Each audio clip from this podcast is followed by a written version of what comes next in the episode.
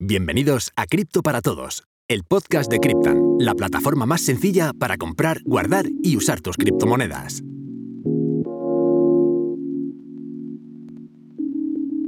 Hola, ¿qué tal? Bienvenidos a un nuevo episodio más de Cripto para Todos, ya sabes, el podcast de Cryptan en el que yo, Álvaro Cobarro, trato en 10 minutos de aportarte algo de valor en torno al mundo de Bitcoin y las criptomonedas.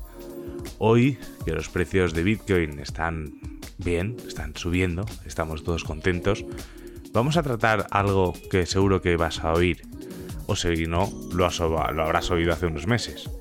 ¿Es Bitcoin una burbuja?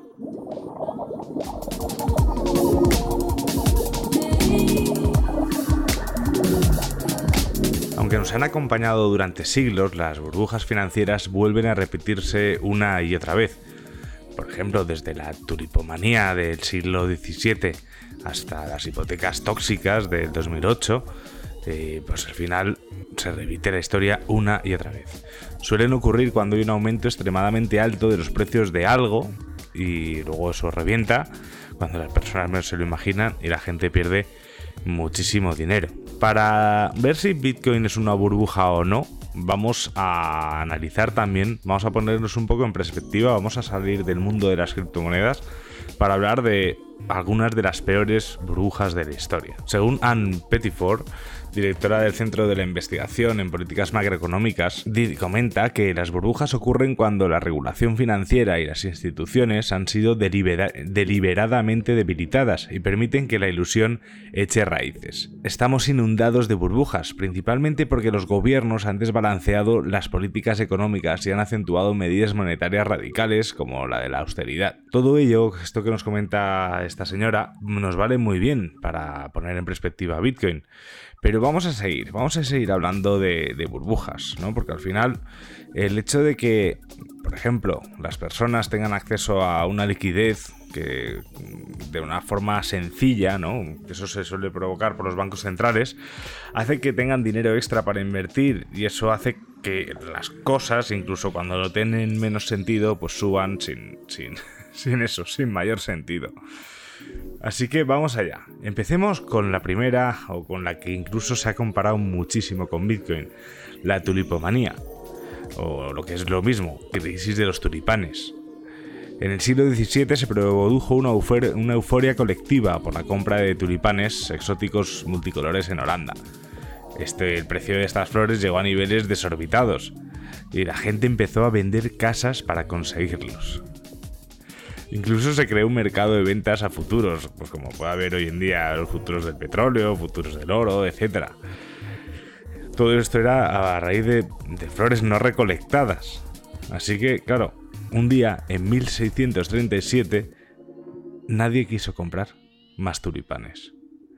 Ya era porque a lo mejor ya no había más dinero por los precios, eh, ya era también por la peste, o directamente había rumores eventual del colapso de este mercado, y al final los vendedores empezaron a vender desesperado todo lo que habían acumulado y ahí hubo pues una caída importante de precios.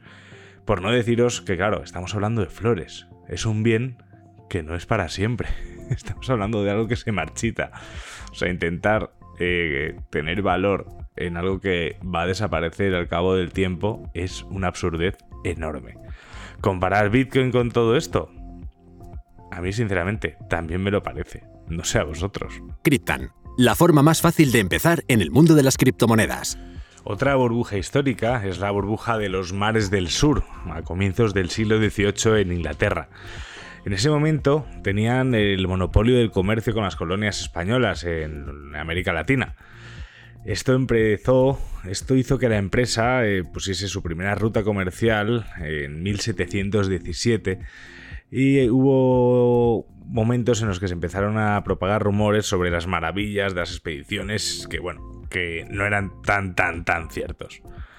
El valor de las acciones de la empresa pasaron de 128 libras esterlinas a 1000 libras esterlinas, y aquí sí que hay que decir de la época, en apenas 7 meses todo el mundo quería tener títulos de la empresa británica, incluso hasta el propio Parlamento le, otorgó la firma de una extensa línea de crédito para la expansión comercial de sus negocios. Eso hizo que todo el mundo quería más, se endeudaba para comprar títulos, los pequeños inversores, los pequeños comercios. Así que cuando llegó el momento de pagar deudas, muchos inversionistas no tenían el dinero suficiente para hacerlo y comenzaron a vender sus acciones. Ay, así que todo se fue al suelo, muchos bancos británicos quebraron y por supuesto la economía no solo de Inglaterra, sino de todo lo que había alrededor también se desmoronó. ¿Esto también es comparable con Bitcoin? Bueno, si tenemos en cuenta que tú no estás comprando acciones de ninguna empresa, creo que no es el caso de Bitcoin. Estamos hablando de una cosa bastante más profunda que comprar acciones de una empresa. Esto sería como si todo el mundo ahora quisiese comprar acciones de Tesla, sí o sí, sí o sí, sí o sí. Y al final, pues bueno, no es exactamente lo mismo. Es una burbuja que no tiene nada tiene que ver con nosotros el famoso crack del 1929, la mayor caída en la historia de Wall Street. Todo eso, antes de esta gran caída, hubo un auge especulativo que surgió durante los años 20. Miles y miles de personas sin formación se empezaron a meter en el mercado bursátil. Oye, esto sí que me suena un poco más a Bitcoin. Al final, muchos se endeudaron para adquirir estas acciones y claro, al final, la subida de precios de las acciones de Wall Street eran totalmente ficticias. El jueves 24 de octubre de 1929 se produjo el primer golpe, cuando los títulos cayeron de un plumazo y el pánico financiero corrió por todo Nueva York. Lo peor estaría por venir, oye. Cuando los inversores creían que ya todo había tocado fondo, llegó el lunes negro, que quedó para siempre marcado en la historia. La bolsa de Nueva York se desplomó, la imparable fiebre llegó a su fin y con ello la fiesta de todos los que habían hecho un dinero fácil. Quebraron bancos, cerraron empresas y cientos de miles de personas se quedaron en la ruina. Esto sí que me recuerda en algún punto a Bitcoin, sobre todo en la parte de que mucha gente se mete sin dinero y mucha gente incluso se está endeudando para eh, invertir en Bitcoin.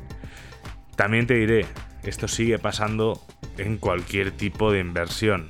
No es una característica de la inversión en Bitcoin, de hecho creo que muchas de las personas que estamos hablando de esto, insistimos, nunca metas dinero que no puedas tener, nunca puedes perder, porque esto es un mercado muy volátil. Pero sigue siendo una burbuja Bitcoin. vamos a seguir porque creo que aún no hemos llegado a ninguna conclusión. La caída de las empresas.com esta fue una gorda también. El auge de Internet a finales de los 90 provocó la, llamada burbuja de las .com. Cuando el valor de algunas firmas tecnológicas llegó a niveles astronómicos, incluso sin tener ingresos reales. Muchísimos emprendedores se hicieron millonarios, inversores corrieron a, buscar más y más acciones que supuestamente seguirían subiendo de valor y valor y valor. Como resultado, cientos de empresas.com fueron valuadas por miles de millones de dólares.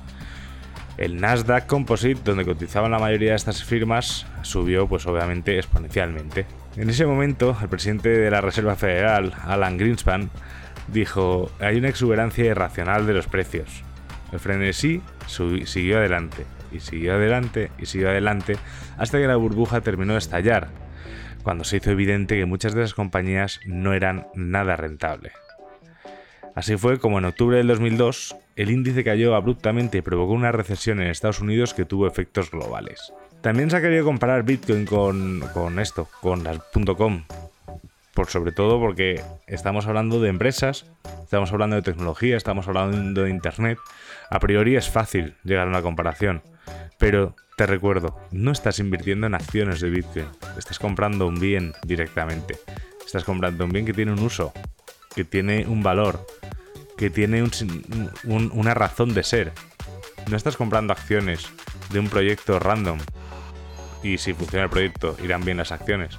Incluso cuando estás comprando altcoins o estás comprando una. Estás, te están metiendo en una ICO, aunque el proyecto sea bueno, sigues sin estar comprando acciones, estás comprando un token.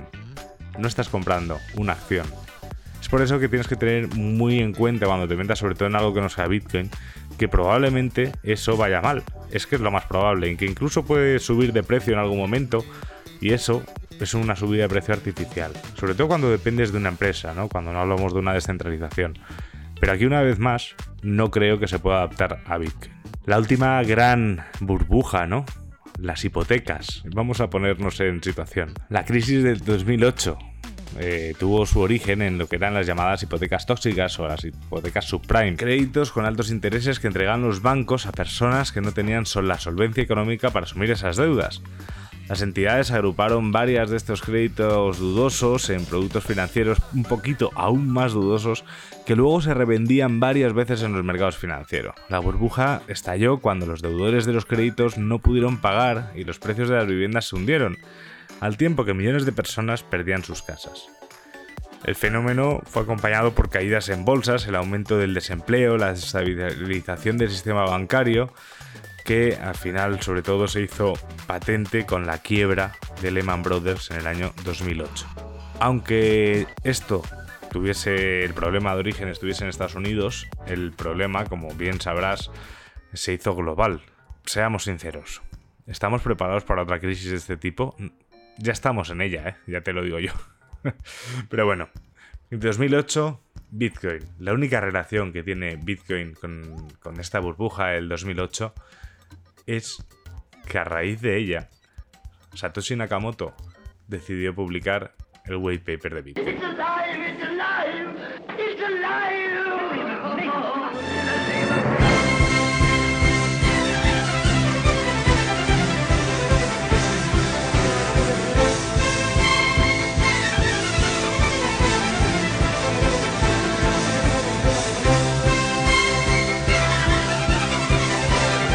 Partir de este punto, ¿cuál es, la, ¿cuál es la reflexión? Estamos hablando de burbujas, estamos hablando de cosas, estamos hablando de acciones, estamos hablando de inflaciones em, artificiales de los precios, etcétera, etcétera, etcétera. Bitcoin ha sido una burbuja prácticamente todos los años, ya sea porque ha subido, ya sea porque ha bajado, economistas, políticos, empresarios, hosteleros, personas de tu alrededor habrán dicho alguna vez, vaya burbuja esto de Bitcoin. Probablemente no se han parado a pensar lo que es una burbuja. Probablemente no han visto que Bitcoin en los años que tiene de historia ha, ha ido subiendo prácticamente en línea recta. Que tiene unas correcciones fuertes, por supuesto, es un activo volátil pero hablar de burbuja de algo simplemente porque sube y baja, sube y baja, sube y baja, cuando lo que estamos viendo es que cada vez tiene más valor, y si no, ahora mismo pensar que Bitcoin se pueda ir a 20.000 dólares nos parece un desastre cuando hace tres años era el máximo histórico y, hemos, todo el mundo deseaba que, llegase ¿no? a, ese precio. Al final, la conclusión de todo esto es que para que algo sea una burbuja, no, no tiene que tener un fundamento, no tiene que tener un uso, no tiene, tiene que tener solo una empresa detrás, tiene que tener unos agentes detrás que lo puedan manipular totalmente. Bitcoin tiene uso, tiene razón de ser, lo que estás comprando es un bien tangible, aunque sea digital, no tiene acciones, no hay un CEO. ¿De verdad? ¿Crees que Bitcoin es una burbuja? Nos escuchamos en el siguiente episodio de Cripto para Todos. Hasta luego. Criptan. Cripto para todos.